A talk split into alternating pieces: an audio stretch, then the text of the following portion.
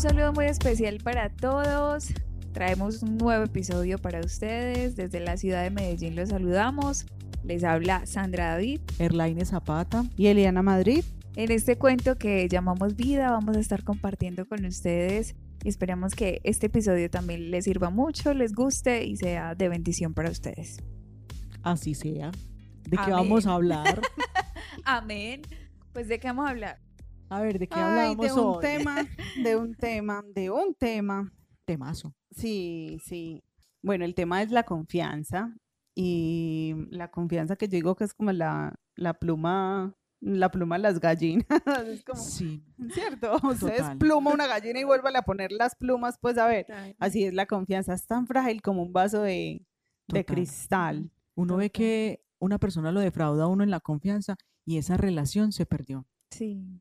Mm, Y es difícil volver a rehacer eso. Se necesita un proceso de sanación fuertísimo y no es que ya de aquí a mañana ya eso ya va a quedar listo, no.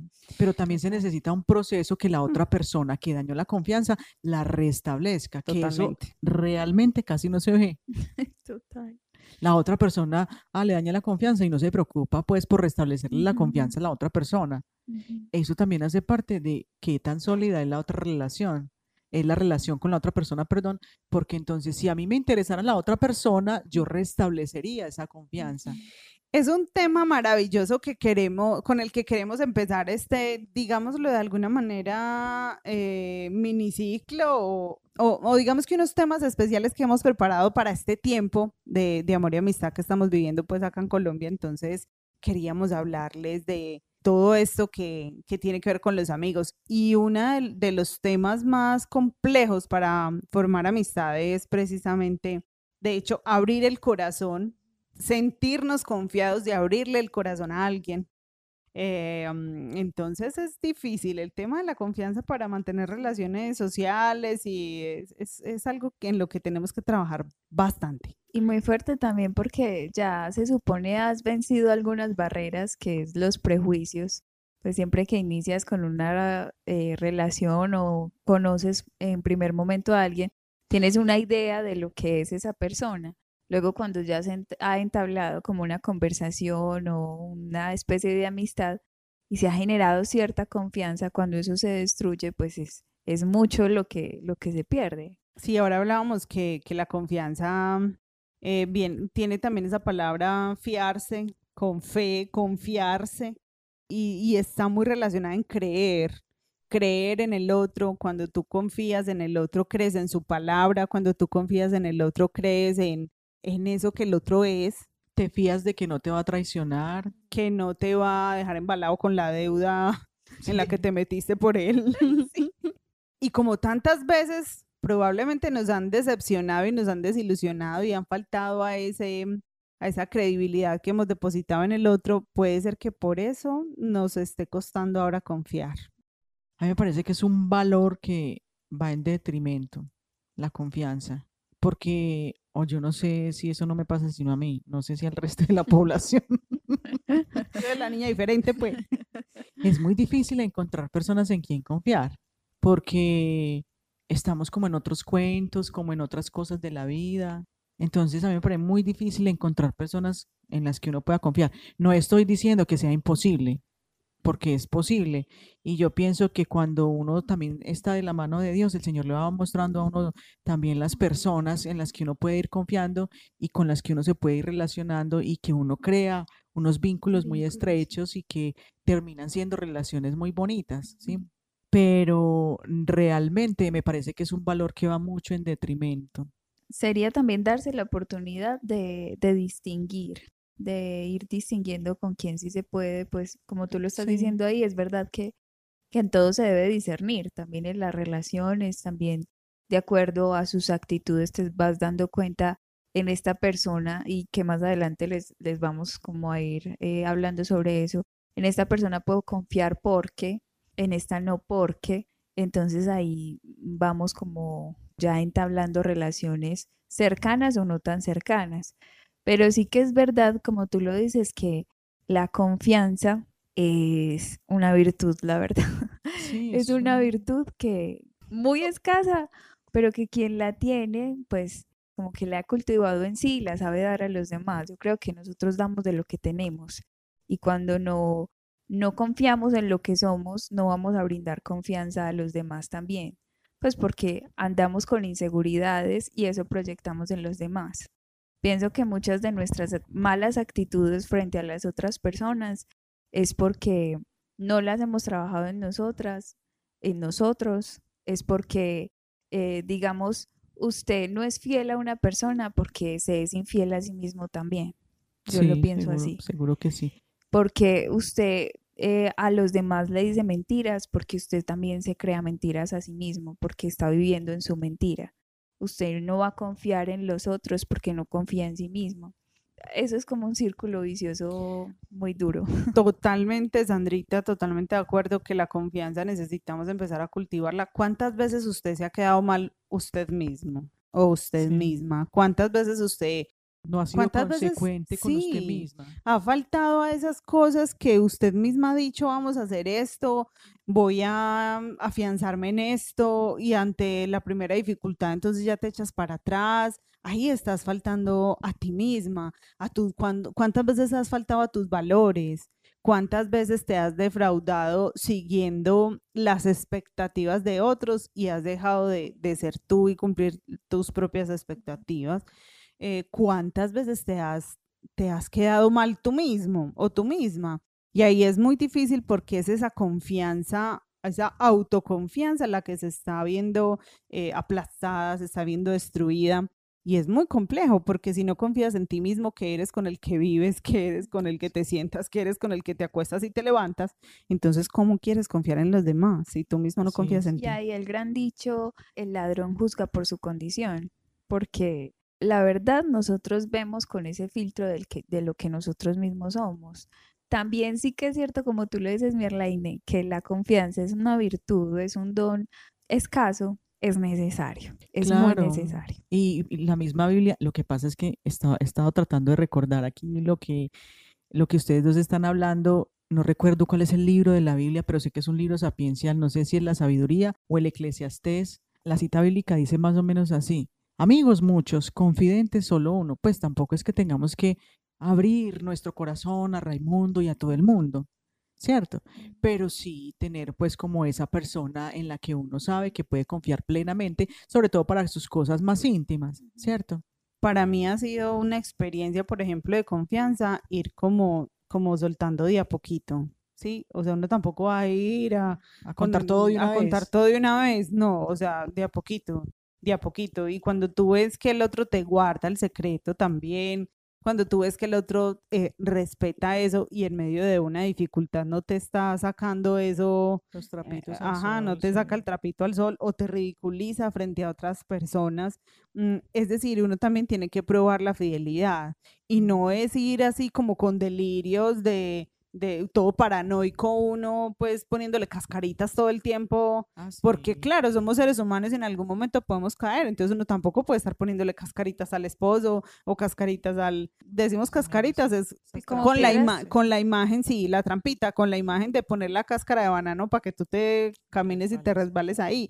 O sea no tampoco pero sí de a poquitos a medida que tú vas conociendo a las personas irles contando esto ir viendo también cómo se comporta esa persona con eso que tú le dijiste dijiste, con eso que vivieron, con esa situación, darte cuenta cómo es esa persona, si es una persona de confiar o no es una persona de confiar. Pero hay, hay unos que llegan y, y te conozco y ya te estoy contando hasta lo más, mis pecados más profundos, pues eso con un sacerdote, no, pero, pero, pero no con cualquiera, no puede llegar uno ahí ah, y abrir el corazón. Hay pues, que poner como cierto filtro. Mm.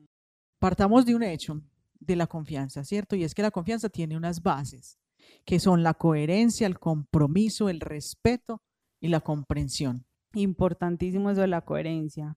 Y ese es otro que es dificilísimo de, de, lograr, porque es que ser coherente es, es que haya una relación entre lo que tú piensas, entre lo que hablas y lo que haces. Lo que haces. Tiene que, todo eso tiene que decir tiene que tener un consecutivo. por supuesto, usted no puede decir una cosa y hacer otra cosa porque yo me quedo con lo que usted hace. Ah, yo también me quedo con lo que la gente hace. Y va muy ligada a la autenticidad, Sí, porque cuando no se es auténtico y se está intentando, no sé, agradar al otro, ganarse al otro de alguna manera, pues te pierdes tú en primer momento y no vas a poder mantener esa, esa máscara por mucho tiempo, porque eso se cae, eso se cae en cualquier momento. Las mentiras nunca, nunca son para siempre, sí, más, por ahí han dicho que más, dice que más rápido cae un mentiroso que un cojo. Entonces tenemos que partir del hecho que tenemos que cumplir con las palabras y con las promesas. Partamos de ese hecho, que nos lleva a ser consecuentes, que nos lleva a tener coherencia, ¿cierto? Yo no puedo ir soltando un montón de cosas y luego empezar a hacer otro montón de cosas que no tienen nada que ver con lo que eh, yo dije, porque entonces la otra persona va a decir, bueno, ¿y aquí qué pasó? O sea, cuando usted quiera saber si puede confiar en alguien, mire qué tan coherente es. Así es. Analiza su comportamiento. analizando, sí, qué tan coherente es con lo que dice y lo que habla, y ya más o menos sabe qué le puede contar y qué no. Como en la Biblia se dice, por sus frutos los, conoceréis. Muy bien. Así es. ¿Cuál es el otro punto que mencionaste, Arlaine? compromiso. El compromiso tiene que ver mucho como con la comunicación, ¿cierto? En mantener una comunicación constante y que sea pues como una comunicación ya un poquito, ya cuando ya estoy conociendo más a la otra persona, de que la comunicación sea de forma un poco más abierta, que sea frecuente. Eh, ahí va ligado como a ese compromiso. Y a la perseverancia. Sí, O sea, si yo te digo que vamos a hacer algo, te cumplo claro, y persevero y como en que persevero en eso. si, si dijimos, bueno, vamos a ser amigas, vamos a perseverar en esta amistad. comprometerse con el otro. Cuando yo escucho esa palabra compromiso, pienso en los novios y en los esposos. Sí, sí, sí, sí. El anillo de cu- Cuando compromiso. yo pienso en compromisos, cuando me dicen compromisos, salgo corriendo. ¿Qué? Hay otros que cuando les dicen compromisos pensarán en sus compromisos financieros, en sus compromisos, pero miren que está, que está en, mu- en, mu- en mucha relación. Cuando yo tengo un compromiso con alguien, te estoy diciendo que vamos a hacer algo juntos, que esta relación se enmarca eh, con unos parámetros. Entonces, si yo tengo un compromiso financiero, es porque yo te voy a prestar un dinero y, tú me vas a responder por ese dinero en X tiempo y con unos intereses, ¿cierto? Si yo tengo un compromiso conyugal, un compromiso con una pareja, entonces eh, esa relación está enmarcada con unos rasgos, entonces yo me comprometo a amarte eternamente, a serte fiel, tú también conmigo, ¿cierto? Es una cosa que es recíproca, que nos vamos a amar en la salud y, y en la enfermedad, en la tristeza, en la pobreza, etcétera, todas las promesas pues como nupciales, pero hay un compromiso. ¿cierto? En las buenas y en las malas. Ese compromiso mm, dice que, que yo prometo, comprometerse también es, es que yo doy mi palabra. Y ahí es muy bonito lo que tú decías de la comunicación. Yo endoso mi palabra, yo, yo pongo mi palabra porque yo soy palabra. Yo como ser humano soy palabra, entonces soy yo mismo el que me estoy poniendo ahí como garantía. Yo misma, mi palabra es la garantía de que voy a estar contigo, que te voy a cumplir, que eso es lo que va a pasar, que lo que te estoy diciendo es lo que se va a hacer. Y es un poco más complejo entonces porque listo, el compromiso del matrimonio uno ya sabe, lo asume y es con una sola persona, pero con los amigos cuando son tantos, cumplirles a todos. Sí, La- hombre. tengo que confesar que a mí me parece una relación un poco más compleja la amistad, porque entonces uno tiene que estar pendiente, no satisfacer eh, las expectativas del otro, pero sí saber que cómo es esta persona, cómo es esta otra, cómo esta amiga no le gusta que se hable de, de este tema, a esta, con esta otra amiga sí puedo hablar de estos temas. Yo creo Es que que es es, todo un es tan arte. difícil. Es un sí, arte. Es tan difícil porque es un compromiso, digamos, no tan ligado como lo vendría a ser un matrimonio, porque es verdad que por nuestra vida y por nuestras etapas pasamos por muchos amigos Sí, y muchas personas que quizá hay algunos que conservan sus amigos desde la niñez, pero hay otros Yo que cómo hacen, yo no Sí, a mí eso siempre me, me ha parecido muy impactante y que, no sé, en la niñez decían, ay, somos amigos para toda la vida, pero toda la vida fue hasta bachillerato y luego universidad. graduaron. Y yo lo digo porque lo viví, porque a mí en ese, en ese sentido me ha costado digamos, decir que yo tuve amigos de toda la vida en mi niñez, no porque eran etapas muy diferentes en mí, porque habían muchas cosas por madurar, porque, porque vas, vas generando una manera de pensar y yo creo que de ahí te vas haciendo compatible con otras personas. Que, y porque uno cambia mucho. Eso uno es no es lo lo que mismo digo. cuando tenía 10 años o cuando tenía 20, Ujú. cuando tenía 30 y etcétera, etcétera. Sí, uno, uno cambia demasiado y, y la verdad la empatía pues se va generando con otras personas, no con todo el mundo. Y por eso es que decimos también los amigos son un tesoro, porque cuando encuentras un amigo de verdad con el que puede ser eso que tú dices, Merlaine, sincero, con el que te puedes comprometer a cosas y no son cosas que, que digamos te, te cuesten, sino que las haces porque te encanta compartir con esa persona, porque te reís, porque molestas, porque haces cosas divertidas, porque puedes O porque entregar. puedes abrirle lo más oscuro de tu Sí. vida a esa persona. Es Y que no yo se ese escandaliza. Ese, ese es el, Sí. ese es el gran punto de, digamos, la empatía, de, del acercarte a una persona, que podés ser vos, podés contarle tu debilidad y esa persona no va a llegar a juzgarte, sino que te está acompañando en lo que tú eres, sin intentar cambiarte. Por eso es que ahí Ujú. las, las amistades no surgen, porque usted siempre está pretendiendo que esa persona lo llene a usted o usted cambiarlo. Entonces vos, porque sos mi mejor amiga, me tenés que acompañar a esto. Si no me acompañas, es que no sos mi mejor amiga. Entonces ponemos un montón de límites y barreras y pretensiones que no dejan que una amistad sea libre. Por eso en ese sentido no es que sea tan difícil, sino que es que no hay tantos amigos, eh, en verdad, no son, no hay tantos amigos sinceros y reales. No, tenemos algunas redes sociales y tenemos, pero amigos que uno diga es que yo te puedo decir que no y no tengo miedo de que dejes de ser mi amigo. Yo te puedo decir, eh, es más, yo te puedo decir, quítate eso que tenés ahí en la nariz. Usted quiere saber si es amigo de alguien, si esa persona le dice, vea, quítese lo que tiene en la nariz, o mira esa, y ustedes ya saben a qué me refiero, quítese esa cosa verde que tiene ahí en la nariz, Para más claridad. para más claridad, ¿cierto? Para más gráfico. Si usted es capaz de, de decirle eso a alguien, tiene toda la confianza del mundo con esa persona. Y si la persona descuida y nunca le ve eso. Todas esas cosas que son difíciles de tip- sí, decir. eso, otro tipo de A cosas que me refiero. incómodas, que usted no se lo va a decir sí, todo sí, el mundo. Eso, porque muchas veces tiene el otro pues ahí como la comida en el diente y uno mira la comida en el diente y Pero le es mira que, la eh, comida en el diente y pero no le dice nada a la comida en el diente. Ese tema me está llevando es como a entender que uno con los amigos, lo que no, no sin cambiarlos, pero sí ayudarlos a crecer. Si el otro quiere, claro. Eso es una relación en libertad. Claro, sí.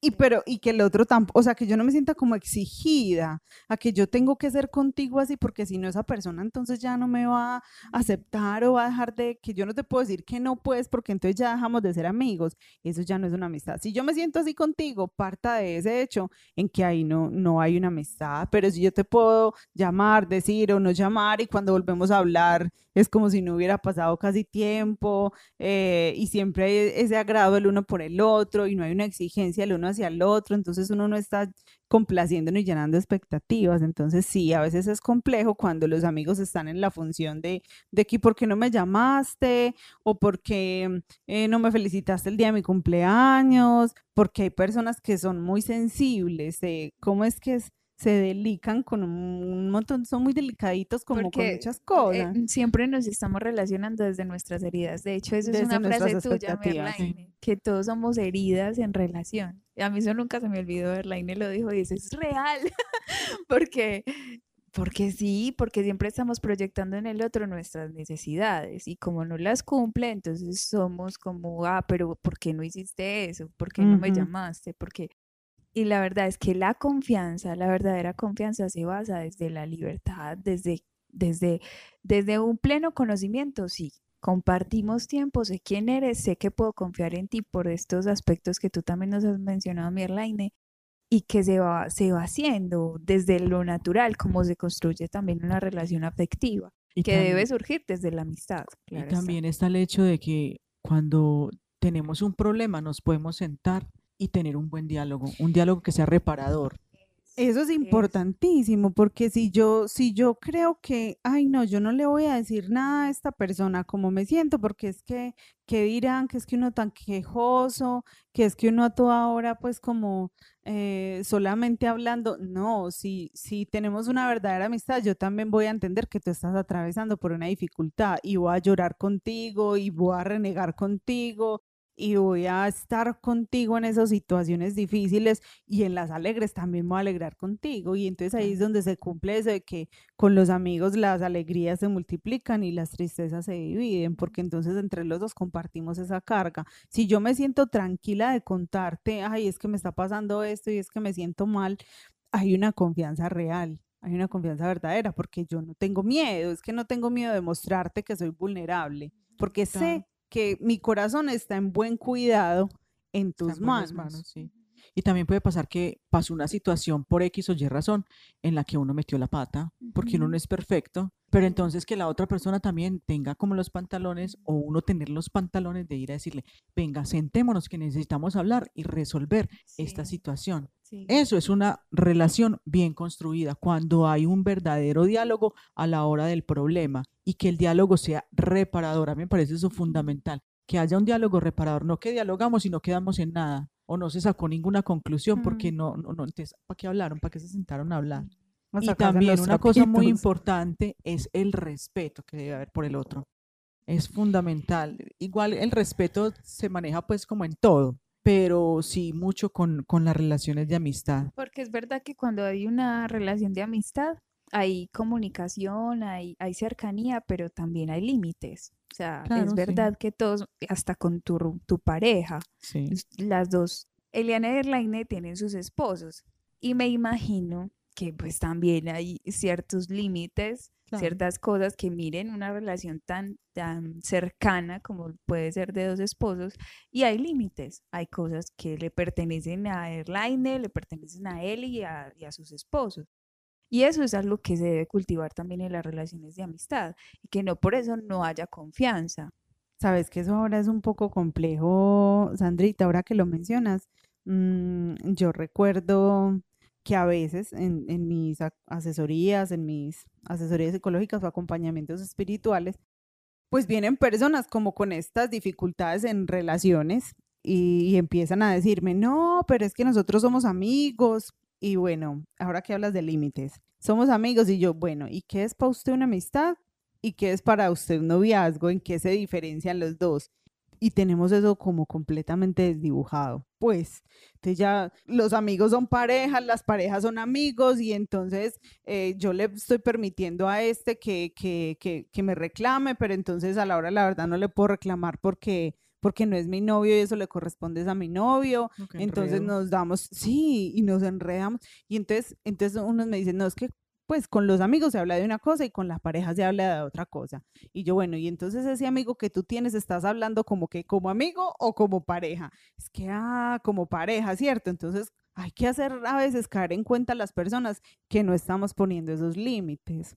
Pero también porque lo que no se nombra no se conoce eso también son como esas relaciones que van surgiendo ahorita de amigobios o, con ciertos derechos, pero amigos con derechos. Y eso pues la verdad me parece bastante fuerte porque precisamente caemos en enredos en los que siempre en una relación de dos personas siempre hay quien exige más, siempre hay quien busca un cambio, como lo que tú estás planteando ahí, yo a la hora de, de, exigirte algo, ¿cómo te lo voy a exigir si desde el principio dijimos sin exigencias? Entonces eso me parece muy, muy duro y pues quien se mete ahí yo creo que debe asumir las consecuencias de, de esa realidad que en el principio no le quiso dar nombre y ahora le quieres dar nombre a algo que que no quisiste que fuera derecho desde el primer momento. Si yo quiero un novio, un novio me trata de esta manera, un novio me, me respeta, tú estabas hablando, de respeto, y, me, y, vivimos ciertas cosas. Con mis amigos yo vivo ciertas cosas y la amistad es una cosa muy diferente. Yo a un amigo no voy a cogerlo a besos en su boca pues porque es mi amigo. Claro. A mi novio, si tengo novio. si tuviera novio. Cuando tenga. sí, sí. eh, en el momento, obviamente, pues es mi novio y también con las cosas que yo vivo, pues también desde mi espiritualidad, obvio. Pero eh, me parece que cuando a las cosas no le damos nombre desde el principio, debemos asumir las consecuencias de lo que, de Y lo eso que hace no parte del respeto precisamente. Si yo también tengo respeto por mí, si yo tengo respeto por el otro, entonces yo también empiezo a, a poner ese límite, a utilizar, a utilizar eso, ¿cierto? A poner ahí las pautas, ahí como, como decirlo de Eso alguna forma. Miren, yo, ustedes saben que yo tengo un rayón en cuanto a, la- a lo que tienen que ver con las palabras. Yo necesito saber qué es lo que la otra persona piensa de qué es la amistad, por ejemplo, porque yo tengo un concepto, pero Sandrita puede tener otro y Eliana puede tener otro, donde se complementa ese concepto. Y ya uno, eso también es una buena, un buen punto de partida de saber si la otra persona eh, podemos caminar juntas o no podemos caminar juntas. Totalmente. Saber si podemos ha- hacer amistad o simplemente va a ser un compañerismo o va a ser una relación de, de trabajo eh, o va a ser simplemente que nos que estamos juntos mientras construimos este proyecto porque tú tienes ideas, yo tengo otras ideas a nivel laboral, somos creativos y todo, pero ya para construir una amistad ya uno tiene que saber también escoger. Eso es muy interesante cuando uno empieza a escuchar los conceptos de la gente, porque entonces les a mí me han salido con conceptos como, no es que la amistad es para que lo ayuden a uno a surgir en el trabajo, por ejemplo, e- e- en- ante la parte económica. No, pues eso no es una amistad, eso ya yo pasar por encima del otro, manager. Sí, Más o menos, ese es sí. un manager. Pero no hay ya sabe de entrada, por ejemplo, yo que mi concepto de amistad no tiene eso por ningún lado, yo ya sé que esa persona, con esa persona no vamos a tener una amistad, una relación de amistad, porque lo que esa persona va a pretender en algún momento conmigo es pasar por encima de mí para lograr sus objetivos. Pues yo creo que es verdad lo que tú dices, de que los amigos de verdad sí te ayudan a crecer, sí te Sí. ayudan a mejorar y pues no solamente en un sí. aspecto de tu vida, sino en todos los aspectos. Pero es muy diferente cuando la otra persona a mí no me importa para nada, sino en el momento en el que yo tengo una necesidad. Ahí no hay nada, porque no se está cultivando nada Cuando yo utilizo la amistad para, para, ganar. para lo que tú dices, ascender. Entonces ahí no te está importando la persona, no te está importando la amistad, ni si se siente bien, ni si le pareció, sino que tú estás saliendo. Y también- eh, sí, perdón, dime. pero, pero, pero entonces usted, usted a mí nunca me preguntó que para mí qué significa la amistad o qué.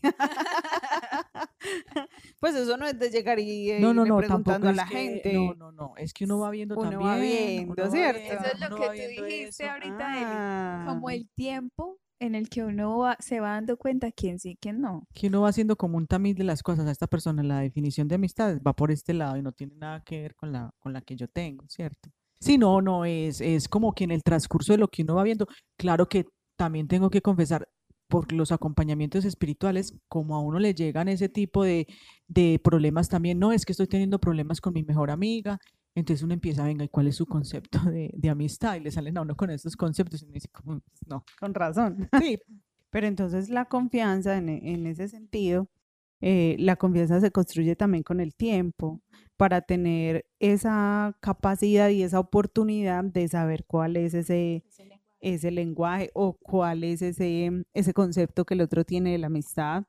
Necesitamos darnos tiempo y eso ahora es complejo porque todo lo queremos ya, todo lo queremos inmediato, entonces por eso también queremos que entonces el otro ya, ya, mejor dicho, nos conocemos hoy y ya eres el amor de mi vida o nos conocemos hoy y ya entonces em, eres mi súper mejor amigo. Yo conozco tanta gente que tiene tantos mejores amigos. ¿cómo hacen? Yo no sé. tener ni uno.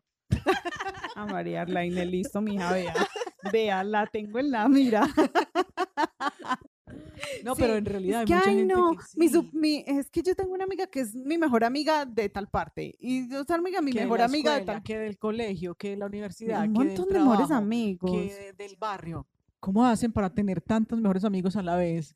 ¿Cómo hacen para sostener eso? O sea, Sí, Yo verdad, que, el- ¿cómo- que Eso es lo que yo pienso, porque me parece que sostener una amistad no es, no es no fácil. es tan fácil. es que es muy difícil, en primera es difícil de encontrar y cuando la encuentras, pues te encuentras también con un montón de problemas que debes de, de- de saltar y que te debes de quedar. Yo siempre le digo a la gente, quédese con la esencia de lo que es esa persona.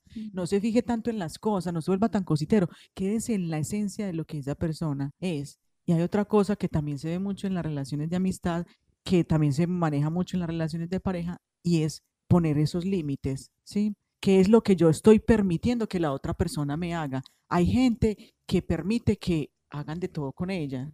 Ah, no, si esta persona pasa por encima de mí, hágale, que aquí estoy yo para que pase por encima de mí. O sea, permiten un montón de cosas en nombre de una mal llamada amistad. Eso es una mal llamada amistad. Y eso no es confianza para nada. O sea, que porque yo te tengo confianza, entonces vos tenés que hacer esto por mí, por confianza, porque así decimos nosotros, por confianza. y la verdad, eso no es así. O sea, la confianza va más allá de, de hacer favores de que vos tengas que ayudarme a mí o yo te tenga que ayudar a vos o como tú, me, tú lo estás diciendo, Erlaine, pasar por encima de, de, tu querer. Porque cuando toda relación atraviesa tu dignidad, por ahí no es. Sí.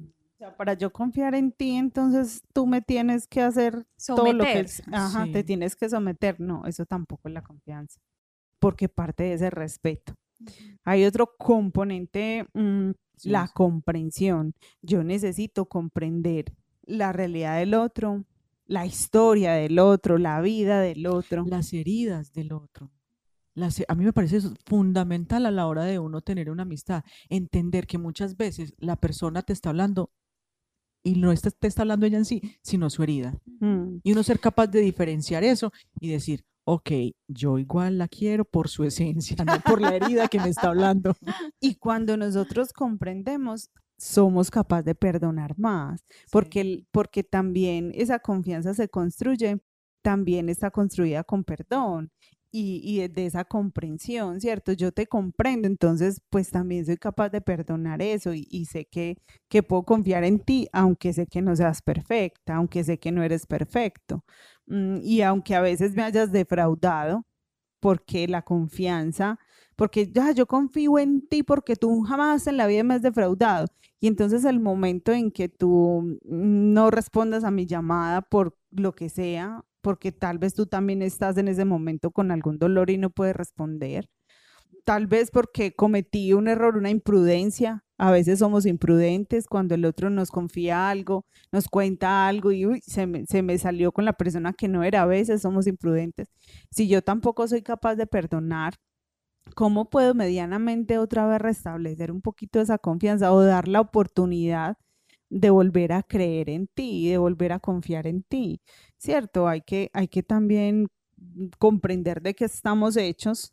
Tampoco le podemos poner cargas al otro que el otro no puede llevar. Yo creo que la, eso que tú hablas ahí como de la prueba o de la dificultad en la amistad, yo creo que es necesaria, es necesaria para uno identificar cómo reacciona ante, ante esas situaciones y darse cuenta qué tan benévolo es con el otro y consigo mismo y si realmente hay, hay misericordia también en esa relación, de que eh, a mí me duele tu situación y a ti te duele mi situación y que eh, la realidad que de pronto tengamos un desencuentro, por decirlo así, eh, podamos volver a retornar y con más claridad y ya sabiendo quién realmente somos, conociendo, digamos, nuestros límites, nuestras debilidades, pero ahí es donde se construye realmente una amistad. Yo creo que, y una relación, una relación que esté siempre en días de sol, pues yo no sé si eso, si eso es real, pero las relaciones que son realmente ciertas son las que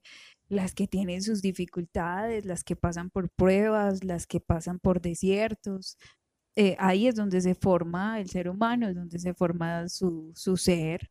Y donde se forma realmente una relación sólida. Así es. Eh, porque qué pereza, así como dice Sandrita, una, una relación perfecta, pues donde no podamos crecer porque todo es bonito, ay, si todo es color de rosa, todo es florecitas. No, también es necesario las espinas. Esto nos vamos como encarretando mucho con estos temas, pero, pero van a venir otros muy sabrositos que yo sé que nos van a ayudar mucho a crecer y a fortalecer nuestras relaciones de amistad. Eh, sé que ese es un anhelo de muchas personas tener una amistad verdadera, tener una amistad sincera, construir em, relaciones duraderas con las personas. Y, yo les quiero invitar, pues primero a que confíen sobre todo en el Señor. Eh, en Él es, ese es el que no nos va a defraudar, ese sí es el que no nos va a fallar. Yo, yo pienso que en Él es en el primero que nosotros tenemos que confiar.